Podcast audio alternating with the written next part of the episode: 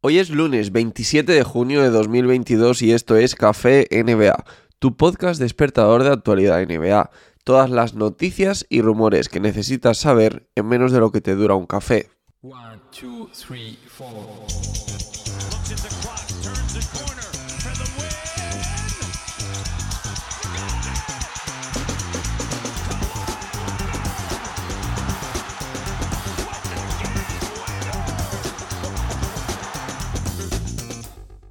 Y vamos a empezar el café de hoy hablando, haciendo un pequeño repaso del draft 2022 en el que Paolo Banchero dio la sorpresa y se hizo con el número uno del draft acabando en los Orlando Magic, segundo Chet Holmgren que jugará en Oklahoma City Thunder, tercero Jabari Smith para Houston Rockets, cuarto Keegan Murray para Sacramento Kings, quinto Jaden Ivey para Detroit Pistons, sexto Benedict Maturin para Indiana Pacers, sexto Séptimo, Shedon Sherp para Portland Trail Blazers. Octavo, Dyson Daniels para New Orleans Pelicans. Noveno, Jeremy Sochan para San Antonio Spurs. Y décimo, Washington Wizards eligió a Johnny Davis. Aquí la gran sorpresa del draft fue la elección de Paolo Banchero en la primera posición del draft, después de que estuviera todo el rato en conversaciones para estar en el top 3, pero siempre partía como de una tercera posición, ¿no? Y la verdad que fue bastante extraño que justo el día antes del draft todas las apuestas se giraron a su favor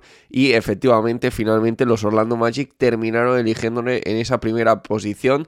No sabemos qué es lo que pasó en esas últimas 24 horas del draft, pero ahí cambió todo y como dicen por ahí, siga el dinero, ¿no? El dinero en este caso tenía la razón y las casas de apuestas no bajaron precisamente por nada, sino que algo sabían ellos que parece que solo los Orlando Magic también sabían y es que de pronto tuvieron ese cambio, esa decisión repentina para elegir a Paolo Banchero. Por cierto, si os interesa el draft, seguirme en Twitch, arroba Javi Mendoza NBA o buscar también el feed de Hablando de NBA en Evox porque eh, ahí voy a subir el martes por la tarde madrugada del martes al miércoles en el caso del podcast, pero el directo va a ser el martes por la tarde, hora de España 7.30. Y voy a hacer un directo con Gerard Solé repasando las picks del draft de esta forma mucho más ordenada. En ese caso sí me voy a detener mucho en cada pick y vamos a entender qué es lo que ha pasado en este draft, que ya sabéis que yo para hablar de baloncesto universitario, como no soy ningún experto, pues prefiero siempre traerme a uno que sí lo sea. Y nada, de momento vamos a seguir extendiendo el culebrón de, de Andrea Eaton que tiene pinta de inacabable de momento. De momento, lo que sabemos es que Detroit Pistons, que tiene ya 43 millones de espacio salarial, está interesado en el pivot. Parece de momento el único dispuesto a ofrecerle un máximo salarial, porque también se estaba hablando mucho de Atlanta Hawks y parece que Atlanta Hawks solo estaría interesada si se hace mediante un contrato no máximo. En línea con todo esto, los Suns, que son esa gente libre restringido, por lo tanto, los Suns pueden igualar cualquier oferta y hacer que se negocie un sin entrade. Parece que están dispuestos a hacer finalmente ese sin entrade era de lógica que no iban a perder la oportunidad de sacar algo en vez de quedarse sin nada a cambio de todo un número uno del draft. Y bueno, veremos en qué acaba eso, ¿no? Porque la sensación ahora mismo es que hay bastantes equipos interesados en Aiton, sin embargo, cada vez parece que hay menos equipos interesados en ofrecerle un máximo, que es justo lo que Aiton estaba buscando. Lugen Dortch ha renovado por una temporada con los Oklahoma City Thunder a cambio de una team option, es decir, los Thunder han aplicado esta team option, Dort estoy seguro de que no quería hacerlo, por 1,9 millones de dólares. La verdad que ahora mismo para el rendimiento que está dando un contrato de 1,9 millones es un auténtico timo. Y aquí lo extraño de este movimiento es que los Thunder hayan decidido hacerlo. ¿Por qué? Porque aplicar esta opción de equipo convierta a Dort en la próxima temporada en agente libre no restringido. Si le hubieran hecho una oferta ahora, si lo hubieran renovado, sería agente libre restringido y por tanto los Thunder podrían igualar el próximo verano cualquier oferta que llegue por él. Ahora mismo lo que han hecho ha sido cabrear a Dort y abrirle las puertas de alguna forma a la salida del equipo en el próximo verano.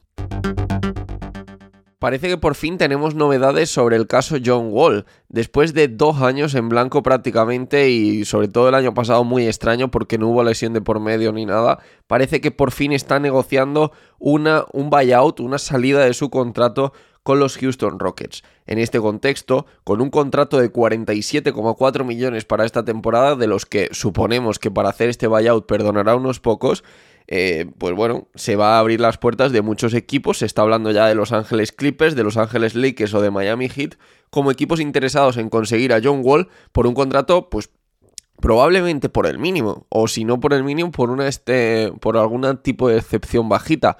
¿Esto qué hace? Pues que John Wall, del que hemos hablado bastante mal en los últimos años por tener un contrato de 47, 45 millones y cosas así, se convierte de pronto en una gran pieza. Esto lo digo muchas veces en el podcast de debate, no hablando de NBA. Cuando tú tienes a un jugador del nivel de Wall por 45 millones, no lo, digamos que no lo encajas bien en el equipo, te parece que está cobrando demasiado para el nivel que tiene ya, porque ya no es la superestrella que era.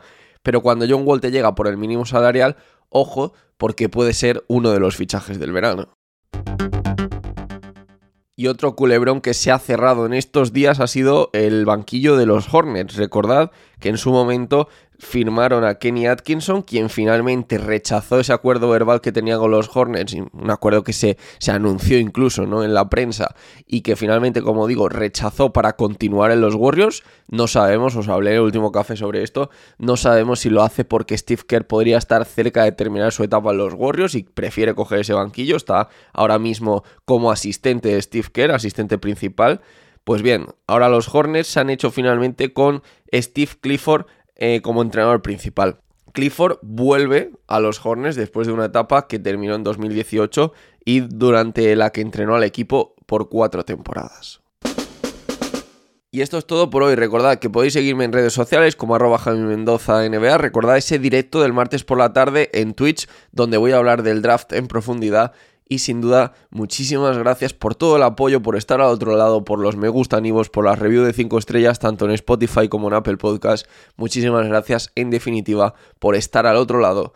Y vamos con fuerza ya por ese lunes que ya tenemos ganas de fin de semana de nuevo.